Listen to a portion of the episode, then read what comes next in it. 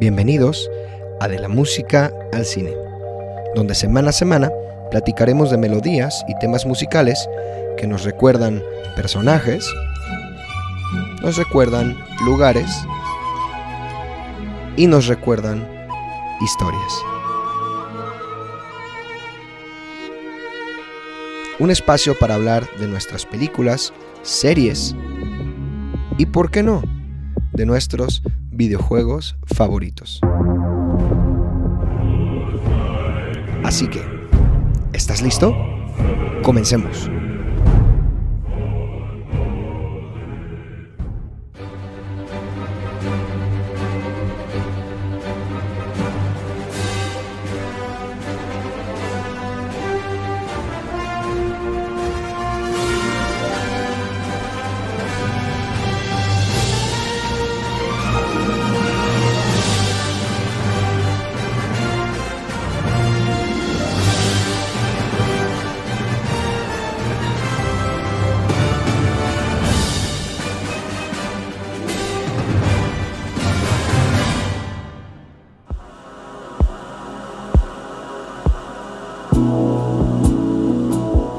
Bienvenidos a De la Música al Cine y después de escuchar el intro de las películas y series de Marvel Studios, bueno, vamos a comenzar este episodio dedicado a la película de 2014 Guardianes de la Galaxia, cómo empieza la película, con esta misma música, viendo a un pequeño Peter Quill de niño, escuchando I'm Not in Love de la banda británica 10cc.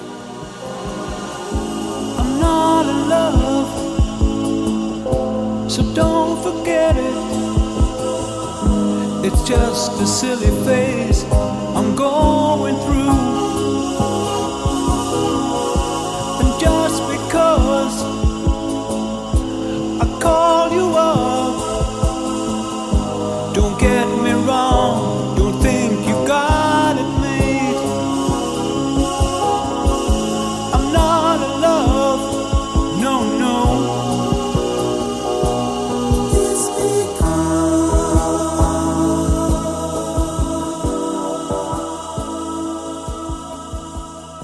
escena tenemos a un pequeño niño, un pequeño niño escuchando esta canción en su Walkman con sus audífonos naranjas. Este pequeño niño se llama Peter, Peter Quill, y está en la Tierra. Es la Tierra en 1988. Está en un hospital, está su abuelo, está su familia, y él está mirando cómo su mamá está a punto de morir. Su mamá lo llama al cuarto le extiende la mano. Se quiere despedir de él, pero él no quiere darle la mano. En ese momento su mamá llora, él llora y ella fallece. Por lo que Peter es sacado de la habitación y en ese momento él huye del hospital, corriendo hacia el campo. Lo que él no sabía es que en medio del campo, una nave de los devastadores, comandada por un pirata espacial llamado Yondu Udonta, está a punto de abducirlo. Y esto cambiará su vida para siempre.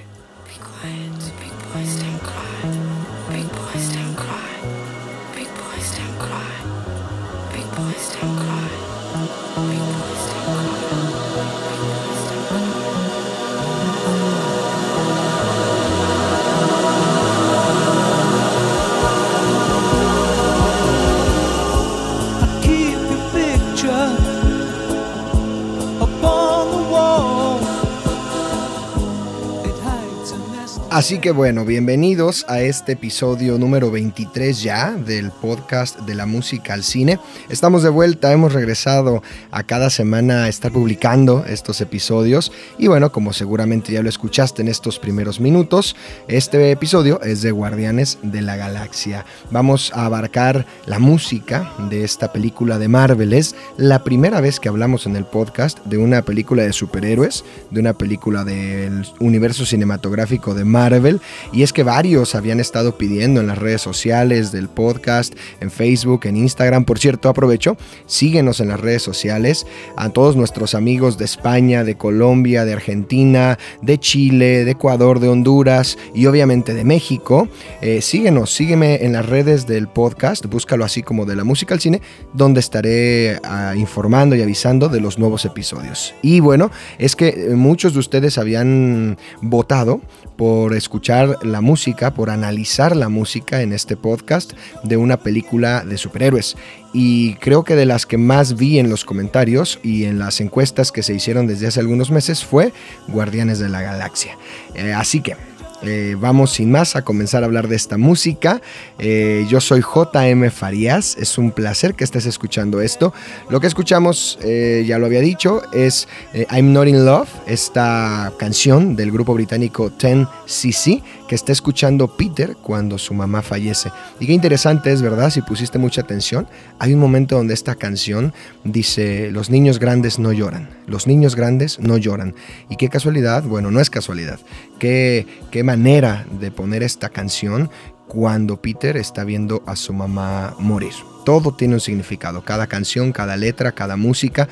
Y obviamente estamos en los 80s, así que esta película, Guardianes de la Galaxia, va a estar llena de obviamente mucha música orquestal y música, eh, pues vamos a decirlo, original, el score de la película, pero también va a estar llena de mucha música en un soundtrack, muchas canciones que el director y el productor escogieron y que quedan como anillo al dedo. Es, es un soundtrack maravilloso, ¿no? Es, es muy famoso, este Mix Volumen 1, que justamente es el cassette que su mamá, la mamá de Peter Quill, le regala a Peter antes de morir.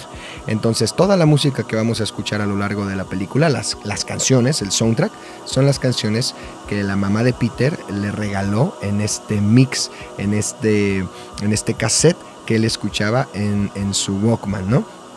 Y mientras él crece y, y, la música avanza, pues vamos a ir descubriendo cosas nuevas. Para arrancar con este eh, maravilloso episodio. Bueno, pues comencemos eh, poniendo sobre la mesa para arrancar, después de invitarte a las redes sociales, eh, cuál es la trivia de esta semana. Recuerda que cada episodio tenemos una trivia al inicio para que tú la puedas contestar a lo largo del episodio, pensar en ella y al final yo te la voy a contestar. También otra de las dinámicas que tenemos en el podcast, seguramente si nos escuchas ya lo sabes, es que al final del episodio la última pieza musical es del eh, próximo episodio, ¿no? Es una manera en la que tú puedes descubrir y adivinar de qué se tratará la próxima semana. Así que bueno, ¿cuál es la trivia de esta semana?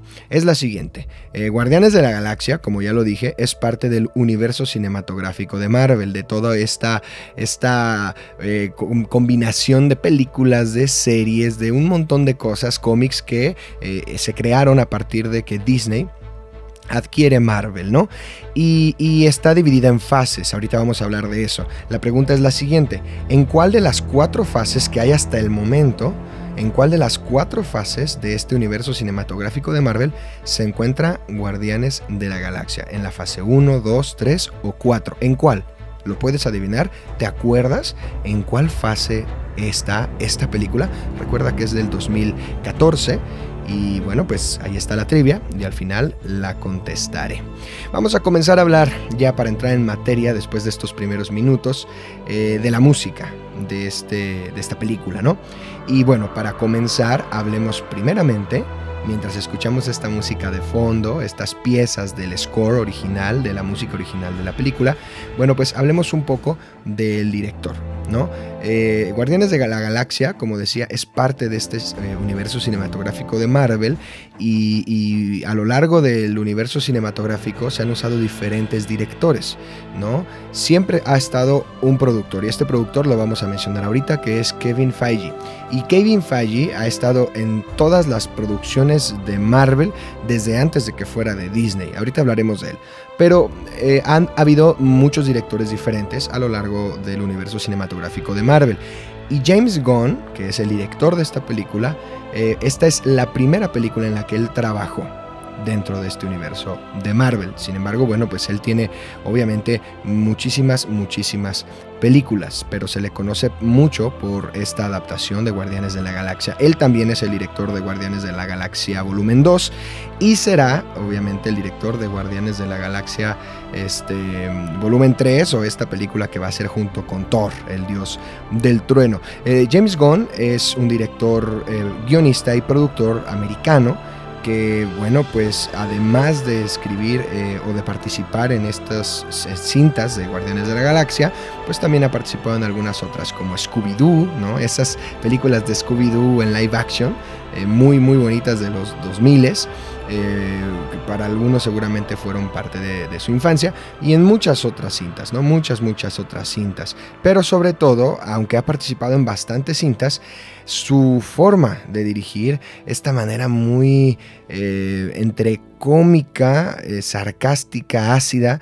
de dirigir, bueno, pues eh, quedó muy acorde a los personajes de Guardianes de la Galaxia. Lo vemos también, por ejemplo, o lo vamos a ver en la nueva película de Suicide Squad, del Escuadrón Suicida de DC. ¿Y, y por qué es importante hablar de James Gunn? Bueno, porque James Gunn tiene esta estética James Gunn, sin lugar a dudas, es un director con una estética muy diferente, ¿no? Es entre cómica, ácida, muy colorida, pero también muy bien trabajada. Cuida mucho la narrativa, cuida mucho a los personajes.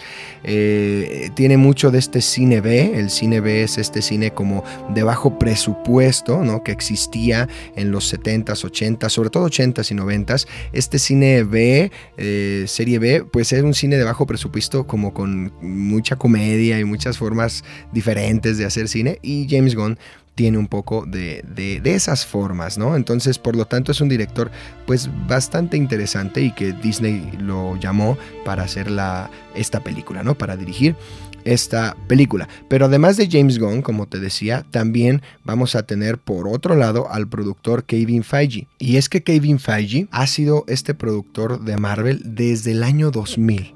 Solo para que te des una idea, y por qué es importante decirlo, bueno, porque él ha producido o ha estado involucrado en la producción de todas las películas de X-Men, de Spider-Man, de, Spider-Man, hablo de, de Tobey Maguire, del primer Spider-Man, de Daredevil, de aquel Daredevil del 2003, ¿no? De Hulk, de Punisher, de, la, de Electra, la primera de los Cuatro Fantásticos. Bueno, eh, tenemos un montón de cintas de, Marvel hechas desde el 2000 y él siempre ha estado involucrado. Pero su mano o, su influencia es muy importante a partir de que Disney compra Marvel y en el 2008 sale Iron Man.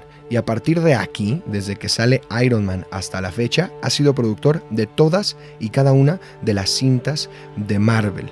Además, ahora en la fase 4, incluso de la serie que estamos viendo actualmente en Disney Plus, WandaVision. O sea, también él es productor de las series. Y eso ha permitido que todo se ligue. Entonces, Kevin Feige es una de estas personas, de estas figuras que si no estuvieran en eh, Marvel, no hubiera sido posible crear todo este universo cinematográfico tan enorme que ahora va a añadir series además para Disney Plus y que tiene lógica, tiene sentido, los personajes y todo, ¿no? Pero bueno, eh, para no enrollarnos mucho en el podcast, porque hay gente que luego dice, es que yo solo vi una o vi dos y me gustó, pero ya no la entendí porque son tantísimas películas que pues eh, no les entiendo, o hay gente que es muy fan, ¿no? Hay que decirlo, de, de Marvel, de los Avengers, y, yo soy uno de ellos y nos gusta ver todas las series y bueno, si eres Marvelita, pues qué bien, qué, qué bueno que estás aquí, bienvenido. Pero si no, tranquilo, tranquilo porque no nos meteremos tanto en rollos de otras cintas, solamente esto es como para entender dónde está Guardianes de la Galaxia y quién es importante. ¿Por qué digo esto? Porque hay que entender que eh, la película tiene una cierta estética por el director y que Kevin Feige eh, cuidó, aún con esta estética de James Gunn, que le dio algo muy diferente a los Guardianes de la Galaxia, a lo que veníamos viendo en Iron Man o en Capitán América o en otras cintas, en Thor, etc. Bueno, pues este productor cuidó cada detalle. ¿Y por qué es importante? Porque aquí, en Guardianes de la Galaxia, vamos a tener, eh, por ejemplo, eh, la primera aparición de las gemas del infinito. ¿No? Vamos a tener la primera aparición, por ejemplo, de eh, Thanos, que es el titán loco, este gran villano que va a, hacer destrozos en Infinity War y en Endgame, que son las dos películas más eh, importantes hasta el momento del universo de Marvel, donde vamos a ver a todos los superhéroes juntos, ¿no? Si eres fan, bueno, pues sabes a lo que me estoy refiriendo. Entonces, por eso es importante entender que todo va de la mano y va de la mano gracias a este productor y a ciertas personas que están por ahí.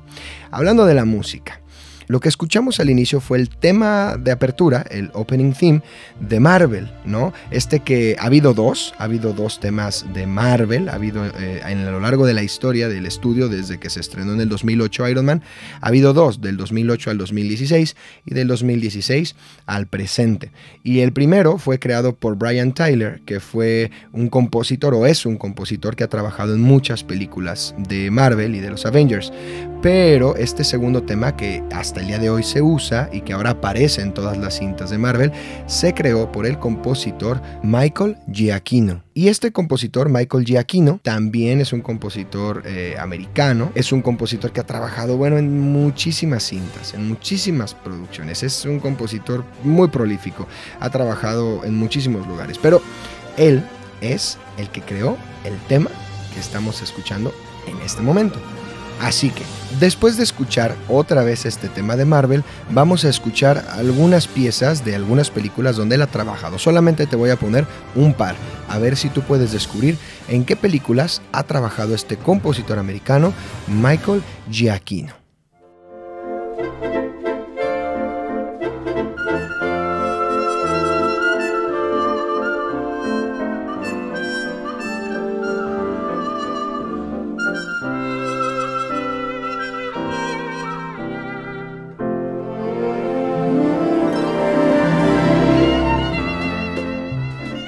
Obviamente creo que ya adivinaste en qué película ha trabajado este gran compositor, Michael Giacchino, y obviamente es Up, ¿no? La película de Pixar, de este gran estudio. Le podremos dedicar también un episodio completo a Up.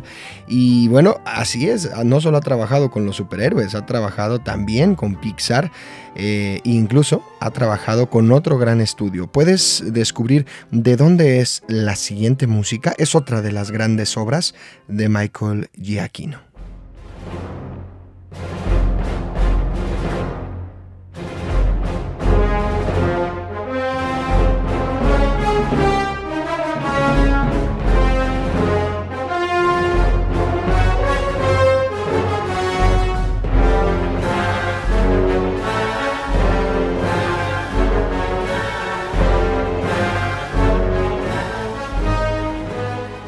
Tal vez algunos ya adivinaron de dónde es esta música.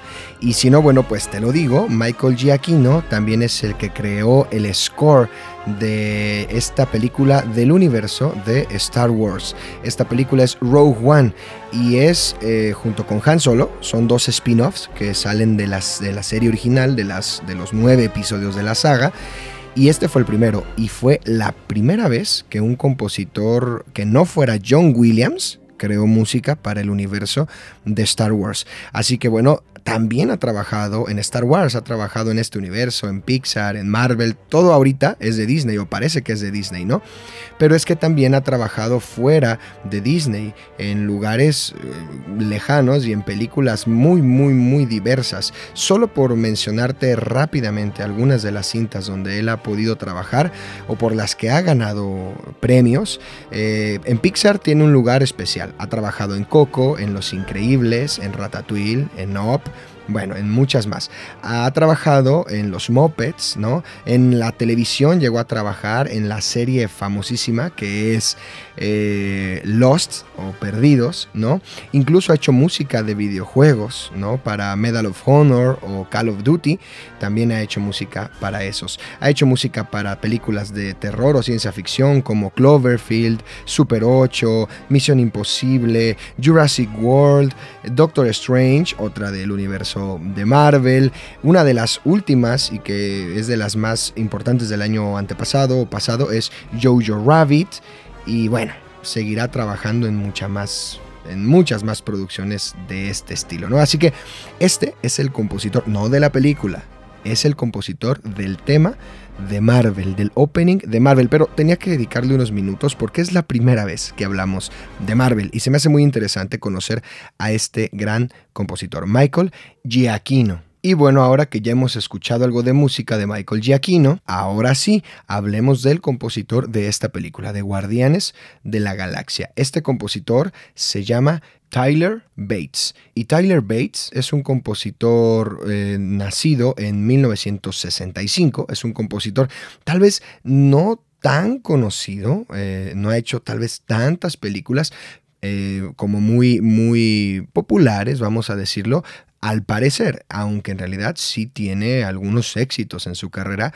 Y lo interesante es que ha trabajado con James Gunn en la mayoría de sus películas. O sea, no solamente James Gunn, el director, vino eh, por, por, el productor Kevin Feige y obviamente porque Disney lo contrató, sino que dentro del equipo del director, dentro del equipo de James Gunn, pues venía este gran compositor que es Tyler Bates, ¿no? Y bueno, Tyler Bates también es un compositor dedicado al cine, a la televisión, a los videojuegos y ha hecho música para películas como Halloween, no la nueva, no la más antigua, sino el primer reboot que hubo, obviamente Guardianes de la Galaxia, ha estado incluso en películas como Deadpool, pero bueno, vamos a escuchar dos ejemplos musicales de él, a ver si puedes descubrir ¿De qué película es esta música? ¿Dónde ha trabajado este compositor, Tyler Bates, además de Guardianes de la Galaxia? ¿Puedes eh, averiguar, adivinar de dónde es esta música?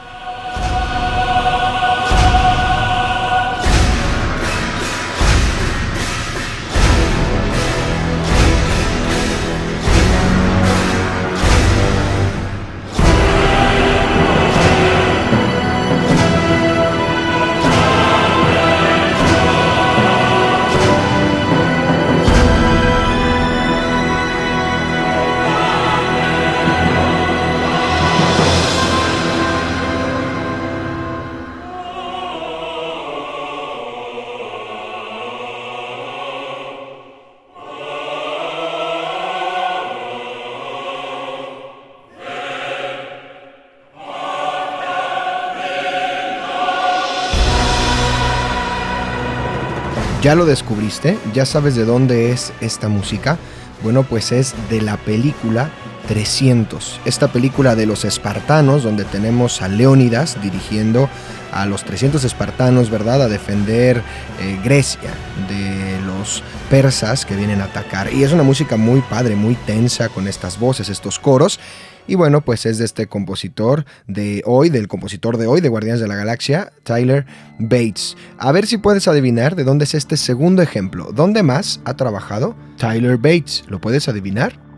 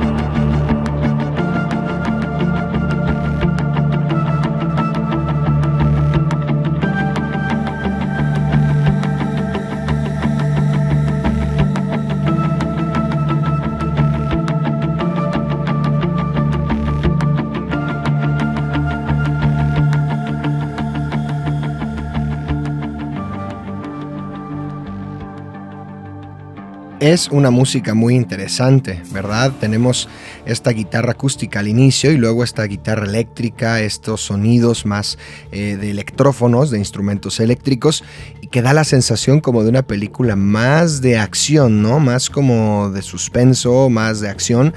Y bueno, eh, si no sabes cuál es, pues esta música es nada más y nada menos que de John Wick es el tema principal de la saga de John Wick. Y sí, Tyler Bates es el que ha musicalizado John Wick. Así que bueno, no es un compositor tal vez que tenga todavía tantas películas, o sea, tanta música en muchas películas, pero es un compositor que sabe lo que está haciendo, ¿no? Y sobre todo que ha trabajado en películas de acción y de suspenso, en Soccer Punch, en John Wick, en 300, eh, como ya lo vimos, Down of the Dead, eh, Halloween 1 y Halloween 2, el reboot, así que sabe trabajar con este género y por eso también, además de que es un gran acompañante del el director eh, James Gunn, pues lo contrataron para hacer la música de Guardianes de la Galaxia. Y bueno, con esto dicho, comencemos a hablar de lo que él hizo, del score, de la musicalización original para Guardianes de la Galaxia. Lo que vamos a empezar a escuchar es una pieza que se titula Morag, que Morag es el primer planeta que nos vamos a encontrar en esta película y es el planeta donde vamos a ver por primera vez a Peter Quill ya no de niño, sino de adulto. Y es que la música nos va a ir hablando de los diferentes personajes que vamos a tener a lo largo de la cinta, ¿no? Eh, recordemos que Guardianes de la Galaxia se conforma primeramente por cinco personajes principales. Tenemos a Peter Quill, alias Star-Lord, que en esta escena se va a presentar como Star-Lord, interpretado por Chris Pratt. Tenemos a Gamora, esta alienígena de piel verde, interpretada por Zoe Saldaña. Vamos a tener también a Drax el Destructor, que es este también alienígena como de piel gris, con algunos como tatuajes o cicatrices eh, rojas, que es interpretado por el ex luchador de la WWE, Dave Bautista. Vamos a tener a Groot, que se va a convertir en uno de los personajes más lindos, importantes, queridos por los fans, que es este árbol que solamente dice yo soy Groot o I am Groot, que es interpretado en la voz por Vin Diesel, así es, por eh, Toreto por Toreto de Rápido y Furioso.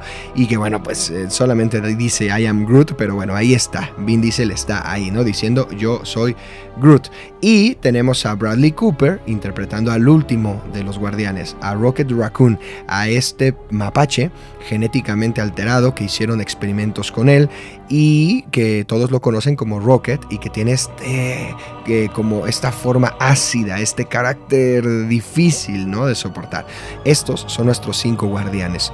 Y vamos a tener más personajes de los que hablemos a lo largo del episodio, pero eh, ahorita estamos viendo como Star-Lord, que es el primero y es además la cabeza de los guardianes, es el que se va a convertir en el líder de los guardianes, está llegando a escena.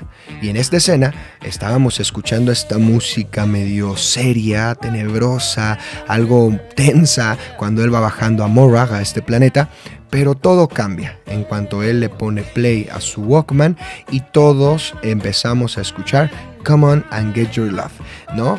Eh, esta música no solamente nos va a dar el tono de la película, sino la personalidad de Star-Lord. No solo porque él sea el que tiene este eh, mix de canciones de los 80s, volumen 1, sino que eh, está dándonos a entender que él va a ser un líder, pero va a ser un líder relajado, que sabe cuándo ser serio, que sabe cómo guiar a la gente, pero que las cosas no se las toma tan en serio, ¿no? él no sabía que había una gema del infinito en el orbe que está intentando robar, nosotros sí y, lo vemos desde otra perspectiva, pero él está bailando y está eh, chapoteando sobre el, agua del planeta y está eh, eh, cantando mientras lo vemos y es una escena de introducción de la película muy muy interesante porque nos hace ver cómo va a ser Star-Lord y además cómo va a ser la película. James Gunn tiene esta estética divertida, casual, eh, cómica y que sabe darle seriedad en los momentos importantes, pero que también sabe llevar las cosas cómica y relajadamente cuando son necesarias. Esto entonces es Come On and Get Your Love, eh, que es lo que nos da la pauta, el tono de la película y de nuestro personaje, uno de los personajes principales, que es Star Lord, ¿no?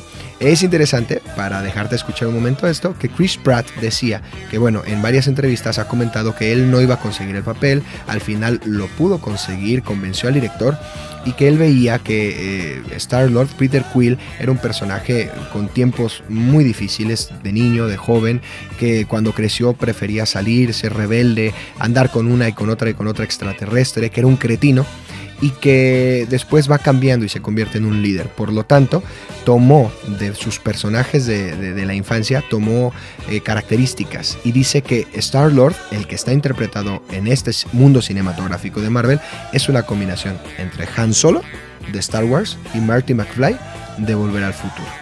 Y claro, se nota en esta, en esta canción, ¿no? Esto es Come and Get Your Love y esto es lo que nos define a nuestros personajes y a la película.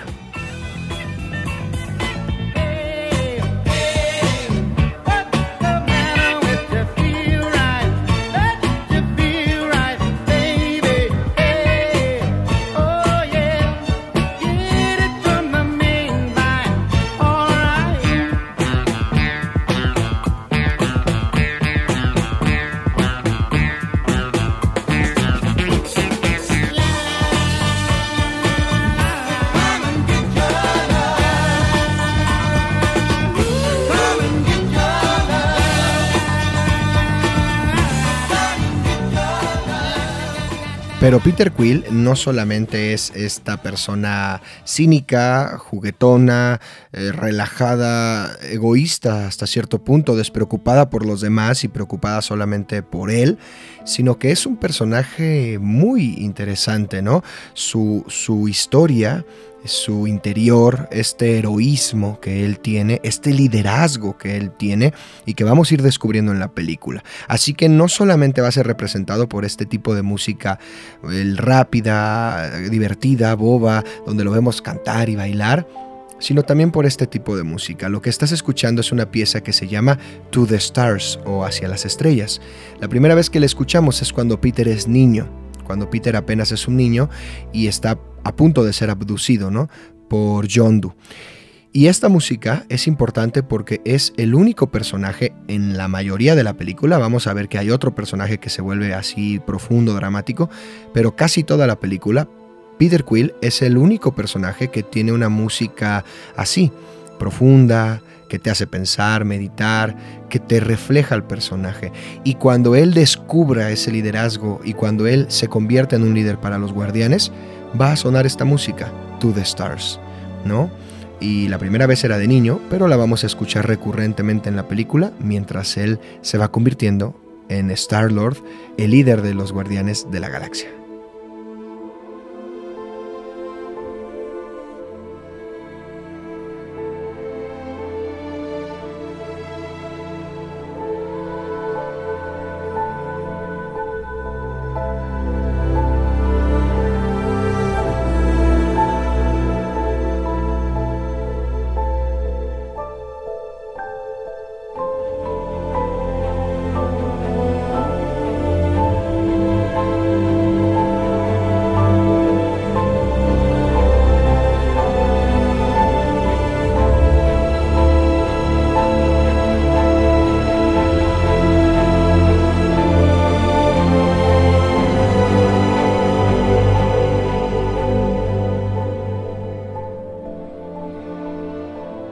Así es como estos temas y estas melodías, esta música, nos va a representar a un personaje importantísimo en esta película que es Peter Quill.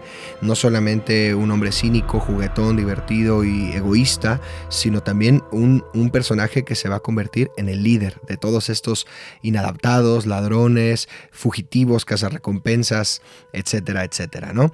Así que esta es la manera como el compositor logra transmitirnos el viaje de este héroe, de este protagonista, ¿no? De este líder. Y bueno, también vamos a tener por otro lado, en cuanto termina esta escena, después de ver a Yondu, después de ver a, este ladrón, a este devastador que lo abdujo de niño, pues vamos a tener al villano de la película. Y en este caso es Ronan el acusador. Ronan el acusador es un Kree viene de un planeta, del planeta de los Kree, y es un siervo de Thanos, ¿no? Al final él está buscando este artefacto, esta gema del infinito que está en el orbe, pues la está buscando para Thanos. Pero él lo que busca en realidad es lograr justicia. Él es, es, el villano principal, pero además se le puede describir como una persona religiosa en extremo el director, James Gunn, dijo que, que, él es una persona que tiene otro tipo de moral. Para él, en su moral, la fuerza, el tener poder y fuerza, es una virtud. Y ser débil es pecado. El pecado no puede vivir en él y la debilidad no puede vivir en él. Y desde que lo vemos en esta primera escena con la música que estás escuchando, esta música es el tema de Ronan, de Ronan Theme, ¿no? Es una música que transmite esto, que él es una persona extrema, extremista, religiosa, que él es una persona fuerte, él, él, él es un villano que va a buscar lo que tiene que buscar, no se va a detener ante nadie y ante nada, incluso va a llegar a ponerse al tú por tú con Thanos, que es una locura, ¿no? Y, y bueno, incluso el actor Lee que es el que lo representa a Ronan el acusador, lo describe en una entrevista como que él es un villano psicópata. Menciona que el acusador, Ronan, es un monstruo. Por lo tanto, la música que está creando Tyler Bates tiene que ser una música que refleje eso. Esta música que estamos escuchando es, es difícil de escuchar, ¿no? Es, es tensa, es disonante, de repente junta el sonido de la orquesta con la música electrónica y con las vanguardias, ¿no? Contemporáneas de la música. Se sale de la tonalidad, se sale de las estructuras clásicas y genera más una atmósfera. Y ese, ese es un tema importante, la atmósfera que se genera, ¿no? Está representando a un personaje que además de ser el villano, es difícil de comprender, es religioso en extremo, es retorcido en su mente, tiene una moral diferente, es un psicópata, es un monstruo y quiere hacer justicia. Para él, los Kree están siendo atacados por los Sandarianos. Por, por, son sus enemigos mortales, la gente que vive en Sandar, los Nova, y él quiere destruir a los Nova, y lo vamos a notar a lo largo de la película. Lo que estás escuchando entonces es la música de Ronan. En esta escena vamos a tener, además de a Ronan, que está en un rito religioso en su nave enorme, pues además tenemos por primera vez a Nebula y a Gamora, dos de las hijas de Thanos, asesinas preparadas para matar y que van a ayudar a Ronan a conseguir este orbe y esta gema, ¿no? que van a, a buscar ayudar a Thanos y es la primera vez que las vemos y todos ellos van a estar relacionados junto con los acólitos y la gente que está sirviéndole a Ronan con esta música sumamente eh, difícil, complicada, pero interesante.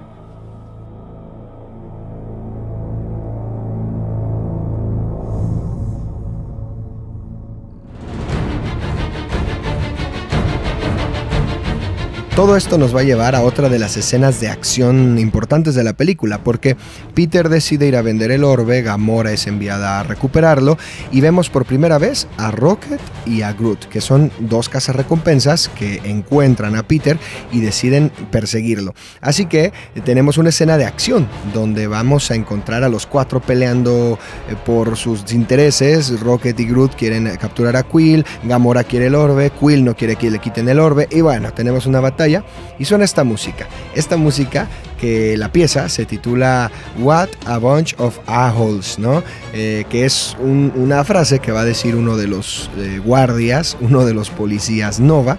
En Sandar, todo esto sucede en la ciudad de los Nova, están en una ciudad humana, recordemos en la película, y suena esta música. Esta música es una música de acción. ¿Y cómo nos damos cuenta? Escucha la velocidad de los violines, escucha la velocidad de las cuerdas. Aquí es donde uno se va a perseguir a otro y otro a otro. Y este tipo de, de, música va a estar muy presente en la película. Por eso lo pongo, porque vamos a tener muchas piezas similares, donde vamos a tener metales haciendo acentos y cuerdas haciendo notas rápidas, rápidas, rápidas y agudas, rápidas y agudas. Esta fórmula va a servir para hacer música de acción Así es como suena la música de acción. Así que escucha un momento este final de la pieza, donde ya tenemos a cuatro de los cinco guardianes juntos, hasta que los captura la policía y los llevan a la cárcel.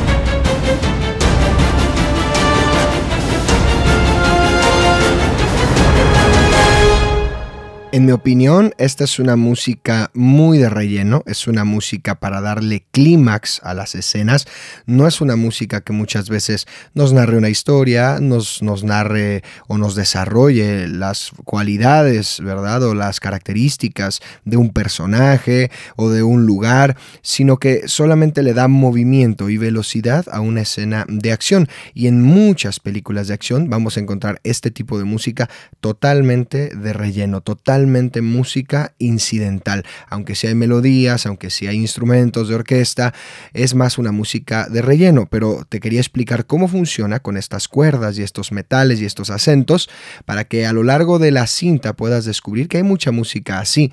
Y así es como se nos presenta, muy interesante, a Groot y a, Rocket, ¿no?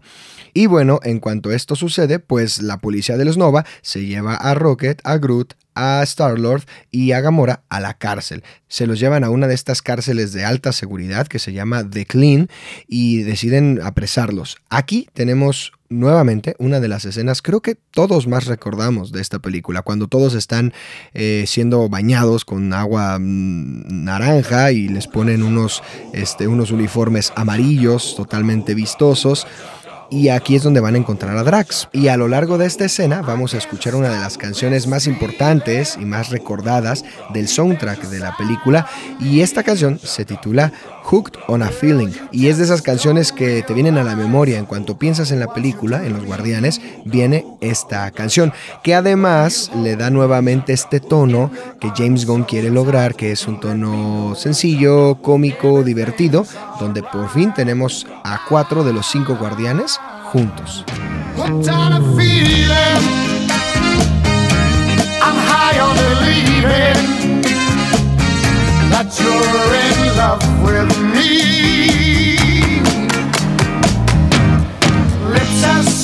as candy, its taste is on my mind. Girl, you got me thirsty for another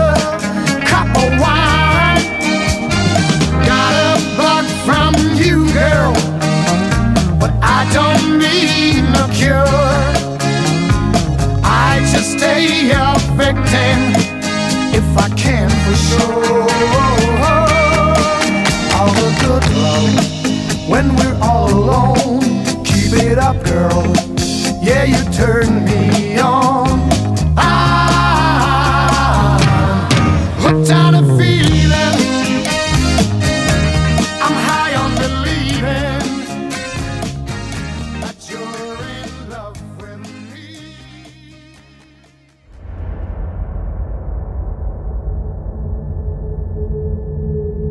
Si la música de Ronan era una música tensa y una música que quería representar a este extremista religioso y este personaje con tantas cualidades, podemos decir, negativas de alguna manera, pues la música que estás escuchando son dos piezas del score que se titulan The Destroyer y Sanctuary, que son obras dedicadas al encuentro entre Ronan, el acusador, y Thanos.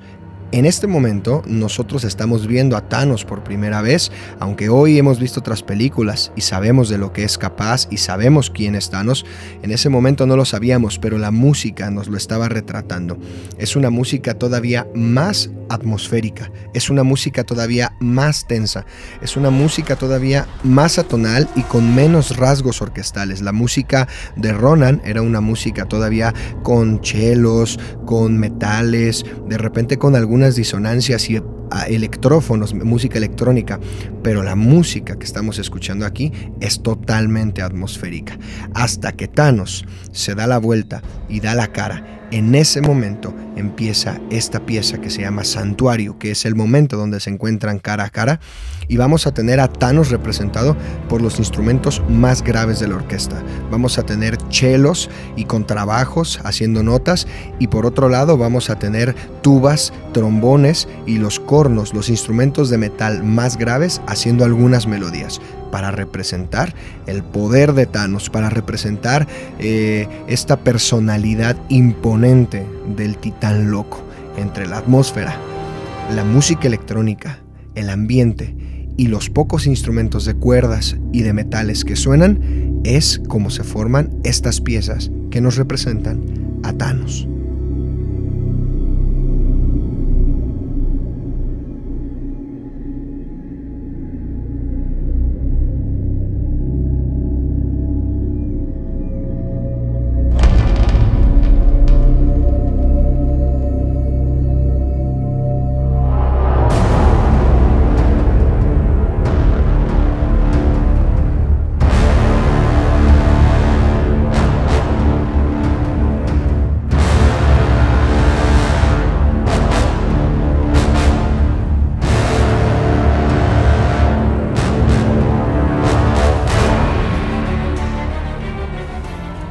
Sin lugar a dudas, es bastante interesante la manera como está representado Thanos a través de la música, a través de los instrumentos graves de la orquesta y a través de, bueno, también estas cuerdas que generan tensión, ¿no? Y después de esta imagen y de esta escena con Thanos, eh, vamos a pasar a una pieza de las más extensas de la película. Es el escape de la cárcel de Killing. ¿no? Esta pieza nos va otra vez, como lo habíamos hablado, en la música eh, de relleno, en la música de fondo, bueno, nos va a reflejar a través de las cuerdas y la velocidad la tensión. No voy a poner la pieza completa porque en realidad es muy extensa, pero algo muy, muy importante, bastante, bastante, bastante importante de esta pieza del escape de la cárcel de Killing va a ser que todos van a trabajar juntos. Drax por fin está con ellos, Rocket, Groot, Gamora y obviamente Star-Lord. Y trabajando juntos, después de conseguir la pierna de uno de ellos y entrar a una sala importante, etcétera, etcétera, vamos a escuchar esto. Vamos a escuchar por primera vez el tema heroico de los Guardianes de la Galaxia. Escúchalo.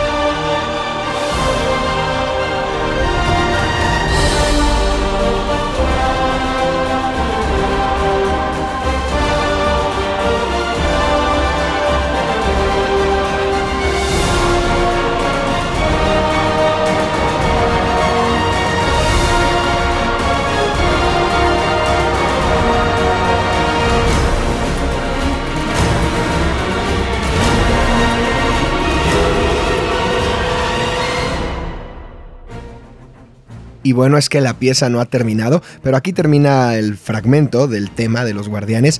Y es que es muy, es muy interesante, ¿verdad? Es un tema heroico, es un tema con metales, musicalmente hablando, es un tema muy brillante, con notas en modo mayor, es una escala muy, muy tonal, es un compás que cambió como un 6 octavos, 1, 2, 3, 4, 5, 6, tan, ta, ta, ta, tan. Y cuando regresamos a la acción, otra vez cambia, como te puedes dar cuenta, las cuerdas y todo pero esta es la primera vez, la primera vez que vamos a escuchar el tema de los Guardianes de la Galaxia, que va a estar sonando todo el tiempo cuando ellos trabajen juntos, ¿no? Cuando trabaje Drax con Gamora, con Rocket, con Groot y obviamente con Star-Lord.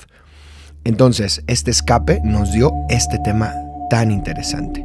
Ahora, escucha esta música y dime si puedes reconocer a quién suena. ¿Qué personaje estaría representado por este tipo de música y de sonidos.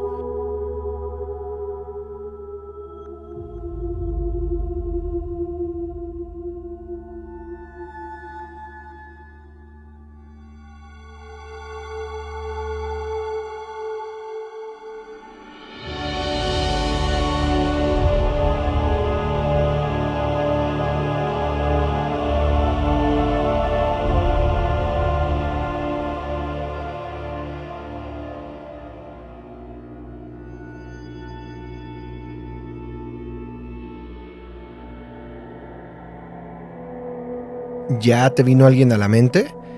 Yo cuando escuché esta música, luego luego podría pensar en la música atmosférica de Thanos, no tanto en la de Ronan, porque la de Ronan es más intensa, es más fuerte, tiene estas campanas tubulares. Esta es más atmosférica, muy eléctrica, ¿no? Con electrófonos, a eso me refiero. Muy atmosférica, con notas muy largas. A mí me recuerda a Thanos, ¿no? Es la música del santuario de Thanos antes de que Thanos dé la cara. Pues bien, esto que estás escuchando es la música del coleccionista.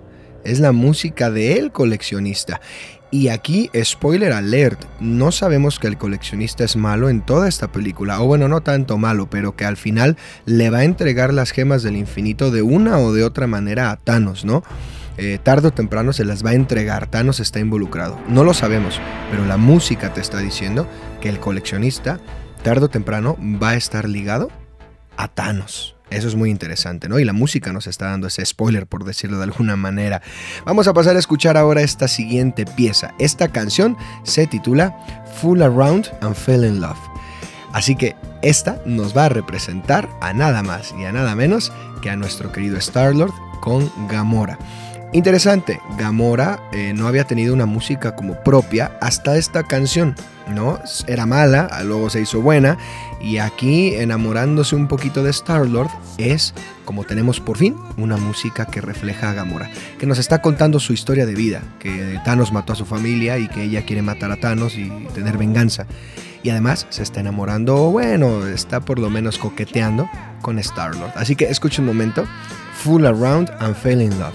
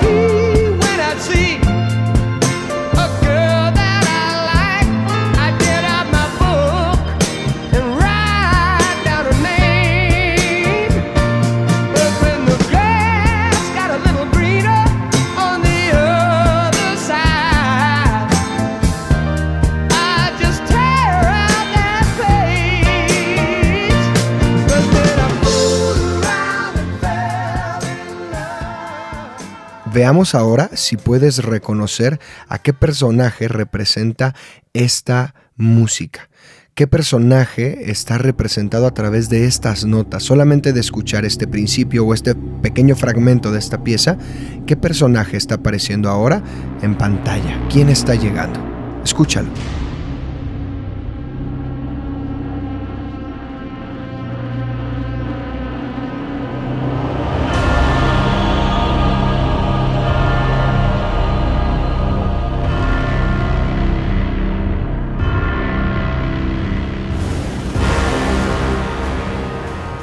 Tal vez algunos ya pudieron descubrir qué personaje está llegando y bueno, es que esta pieza se titula La llegada de Ronan, Ronan el acusador. Y musicalmente recuerda que el uso de estas campanas tubulares nos están haciendo sentir que Ronan está llegando. Ronan viene a acusar, ¿no? A juzgar estas campanas tubulares por momentos, en mi opinión, suenan un poco como a la iglesia, ¿no? Un poco como, como este pensamiento de juicio, porque él es un hombre religioso, recordemos, él es una persona extremista religiosa. Así que está llegando Ronan y la música nos lo está advirtiendo. Llega, le patea el trasero a Drax, eh, porque Drax lo intenta asesinar y no puede. Eh, sus, sus, acólitos, los, sus seguidores logran eh, destruir varias naves, la ciudad, no pueden darle la gema al coleccionista. Bueno, es un caos. Y entonces llega un momento climático. Nebula intenta asesinar a su propia hermana, a Gamora, porque es una traidora, y le dispara. La nave de, Gamora explota, Gamora queda en, el espacio congelándose a punto de morir y Star-Lord toma la decisión de salvar a Gamora. Decide hablarle a, Yondu, decide entregarse y por salvarla a ella, pues decide salir y, exponerse, ¿no? Darle su máscara a ella para que ella pueda, pueda vivir, ¿no? Hay algo muy bonito en esta escena. Y es que además de que es una música, recuerdas que habíamos dicho que Quill tenía músicas profundas, dramáticas que te hacían meditar. Bueno, pues aquí está, son esas piezas las que estamos escuchando, pero además hay algo importante y es que cuando él eh, sale, esta pieza se llama Sacrifice, ¿no? Sacrificio. Y en este momento estamos escuchando a todos hablar de que todos han perdido a alguien, Drax ha perdido a alguien, Rocket ha perdido a alguien, etcétera, etcétera.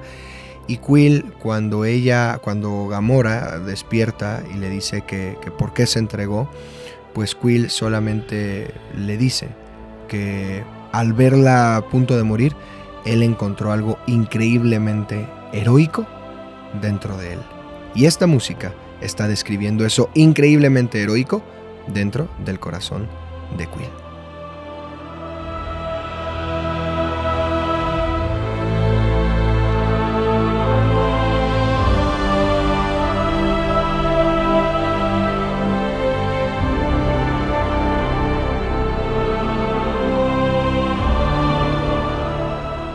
Esta pieza concluye y bueno, pues logran convencer a Yondu, a todos los devastadores, los piratas galácticos y a los Nova de que Ronan está camino a Sandar, ¿no? Esta ciudad que es la capital de los Nova y está dispuesto a usar la gema. Él ahora tiene la gema y está dispuesto a usar la gema para acabar, para arrasar y para destruir a toda la ciudad de Sandar.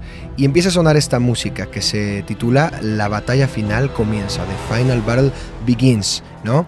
Y bueno, es una música que va a estar llena por momentos de mucho relleno, como ahorita estas cuerdas veloces, muchas notas pequeñas que nos generan una atmósfera de acción, como habíamos dicho, ¿no?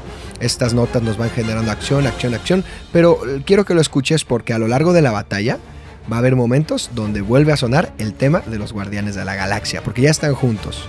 Escúchalo, por ejemplo, aquí viene el tema de los Guardianes de la Galaxia.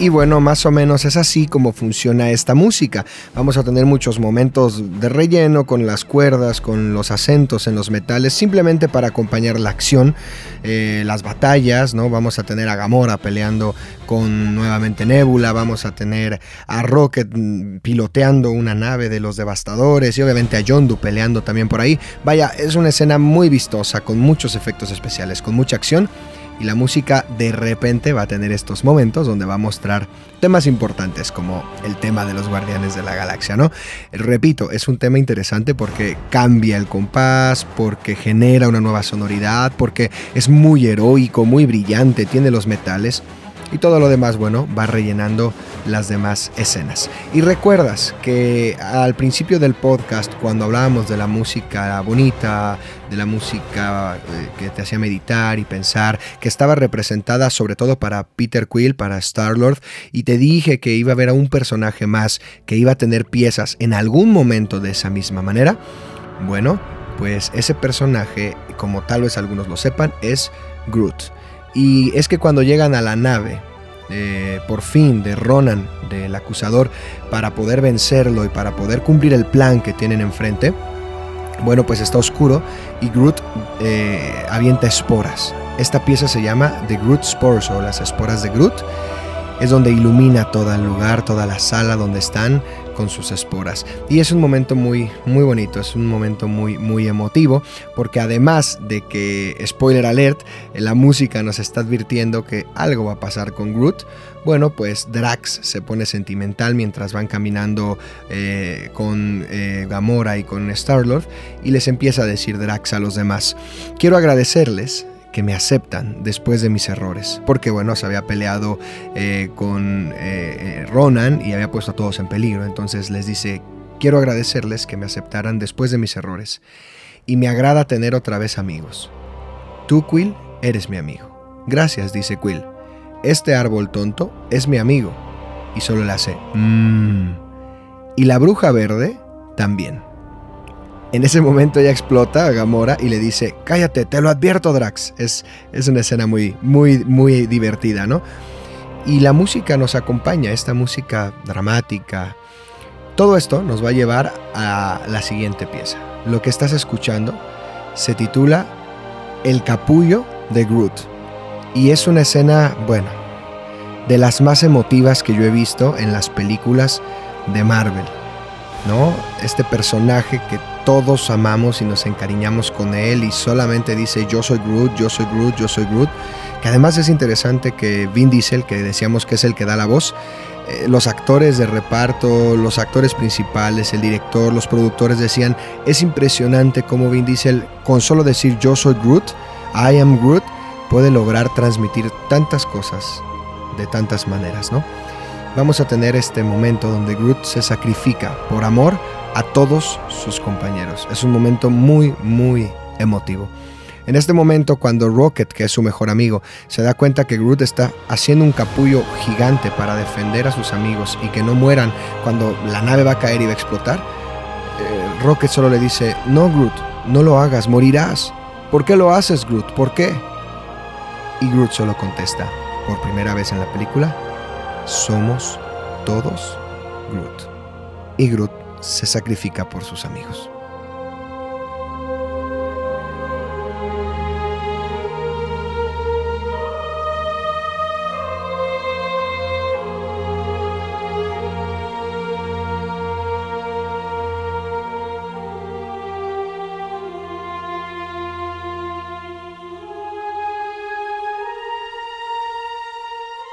Después de que Groot se sacrifica por sus amigos, la nave cae a tierra en una Sandar completamente destruida. Eh, Ronan sigue vivo y tiene la gema. Y lo único que se escucha de fondo es esta canción que se titula U Child. Esta canción suena mientras eh, Star-Lord empieza a tener una de las escenas más famosas de la película. Vemos a Star-Lord bailar esta canción y Ronan quedarse completamente perplejo ante lo que está pasando y él solamente lo está distrayendo para que le puedan quitar la gema de las manos y puedan dispararle Rocket y Drax.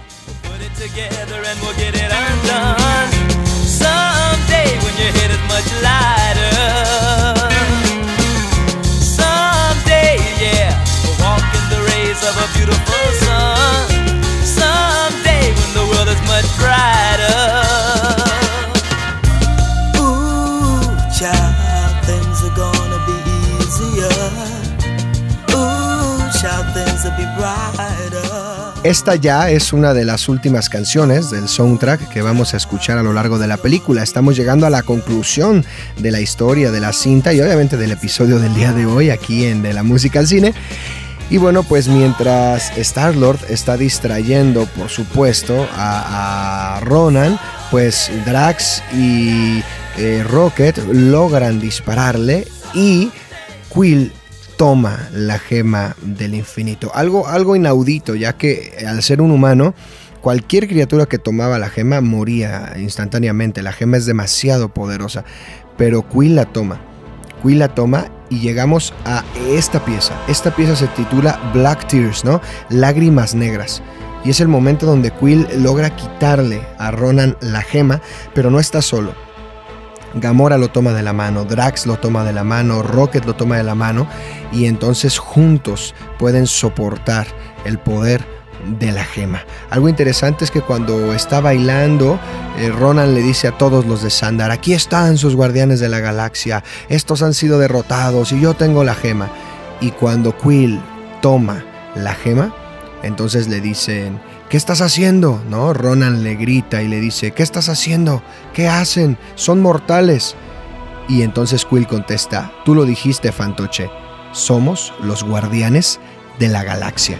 Aquí es donde por fin todos adquieren esta identidad de superhéroes o de héroes, se llaman a sí mismos guardianes y se desarrolla esta pieza con los temas, con las fanfarrias, con el sonido de los guardianes de la galaxia. Se desarrolla esta pieza a través de los temas heroicos, llenos de heroísmo y de metales del tema musical de los guardianes de la galaxia. Esta es la conclusión, el momento donde por fin el grupo se hizo uno y ya son los guardianes de la galaxia.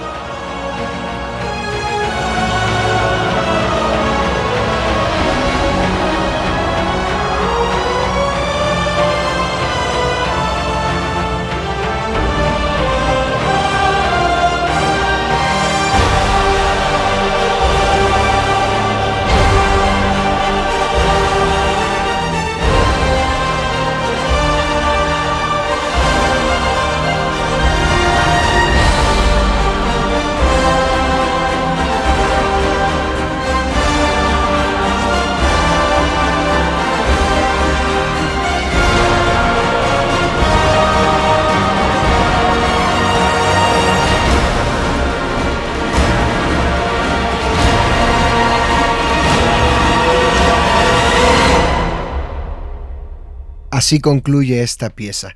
Esta pieza concluye cuando por fin Ronan, este villano, Ronan el acusador, es destruido por los guardianes, ¿no? Eh, salvan Sandar, salvan todo este planeta, millones de personas, eh, los hacen héroes, les quitan todos sus, delitos, les borran su historial. Eh, les regalan una nave nueva, vaya, se convierten en los héroes que la galaxia estaba esperando, ¿no? Obviamente Thanos tendrá sus planes, el mundo cinematográfico de Marvel continúa, hay más películas, pero esta película llega a su fin y llega a su fin con este heroísmo. Es muy interesante, ¿verdad? Cómo funcionan estos grandes temas heroicos no es la primera vez que los hemos escuchado. Eh, es la primera vez en Guardianes de la Galaxia, pero vienen desde los temas de Superman, vienen desde los temas de Batman, vienen desde las series de los 90 de los 80s, de los 70s, de superhéroes. Eh, esto ha sido una cultura de, de los superhéroes que ha ido creciendo y ha ido evolucionando hasta llegar a lo que tenemos hoy en día, ¿no? Esta pieza que estamos escuchando es el final de la película, cuando los Nova le dan la nave a Star-Lord y cuando todos juntos deciden que ahora son los guardianes, tienen un uniforme, tienen su nave y deciden que quieren seguir ayudando a la gente, ¿no? Pero haciendo un poco de ambas cosas, tanto lo bueno como de repente algo no tan bueno. Y con esto está concluyendo la película y está concluyendo este episodio. Lo que nos resta hacer mientras escuchamos estas últimas dos canciones del soundtrack y este final del score, que obviamente no lo escuchamos completo, si no tendríamos un episodio de tres horas, ¿verdad? Pero lo último que falta es contestar la trivia de esta semana. Mientras escuchamos esta canción que se titula Ain't No Mountain High Enough, no hay montaña lo suficientemente grande, que es la canción con la que están celebrando todos nuestros personajes que vencieron, ¿verdad? A Ronan eh, y que todos, todos en casa, los, los Nova, los personajes principales, los guardianes, eh, los secundarios, todos están celebrando. Pues bueno, vamos a, a contestar la trivia mientras esto suena. La pregunta de esta semana era que Guardianes de la Galaxia, la película, que es parte del universo cinematográfico de Marvel, eh, ¿a qué fase pertenece? ¿Cuál de las cuatro fases que hay hasta el momento es la fase a la que pertenece? Y la respuesta es que Guardianes de la Galaxia pertenece a la fase 2. Es la película que está justo antes de la era de Ultron y después de Capitán América, el soldado del invierno. Esa fue la trivia de esta semana. Y con esto, bueno, pues eh, no te vayas, no te vayas, porque como escena post créditos, recuerda que esta no es la última canción. Ain't No Mountain High Enough no es la última canción, sino que vemos que eh, Groot está vivo y es una rama y empieza a bailar. ¿Y con qué empieza a bailar? Claro, con I Want You Back de los Jackson 5, con un Michael Jackson de niño cantando esta canción.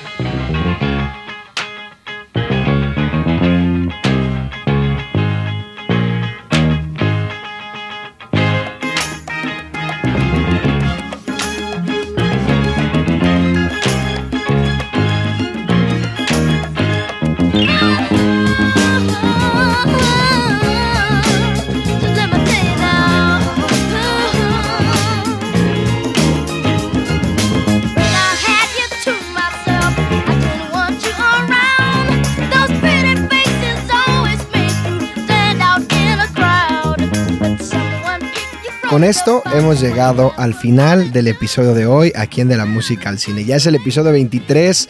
No olvides que si esto te gusta, en verdad, compártelo, síguenos en las redes sociales, en Facebook, en Instagram. Ayúdanos a compartir, ayúdanos a que esta comunidad crezca, a que esta comunidad, bueno, cada vez seamos más. Eh, en las redes sociales participa, participa en las encuestas, participa en las preguntas, participa en, en las publicaciones. Vaya, eres bienvenido, eres bienvenida y es un gusto que estés escuchando este programa. Yo soy JM Farías, de verdad ha sido un placer que estés aquí. Guardianes de la Galaxia es una película que me encanta y lo que estás escuchando es la música del siguiente episodio. Tal vez no muchos conozcan esta, esta película, pero en verdad es una joya, es una joya y bueno, intenta adivinar de qué vamos a hablar. Es una película francesa, lo puedes escuchar por el idioma en el que están cantando. Y si no la has visto, escucha el episodio de la próxima semana y por favor ve esa película. Bueno, sin más, esto ha sido todo por hoy aquí en De la Música al Cine. Y por último, recuerda que cada semana seguiremos hablando de la música que nos gusta y de la música que nos apasiona. Adiós.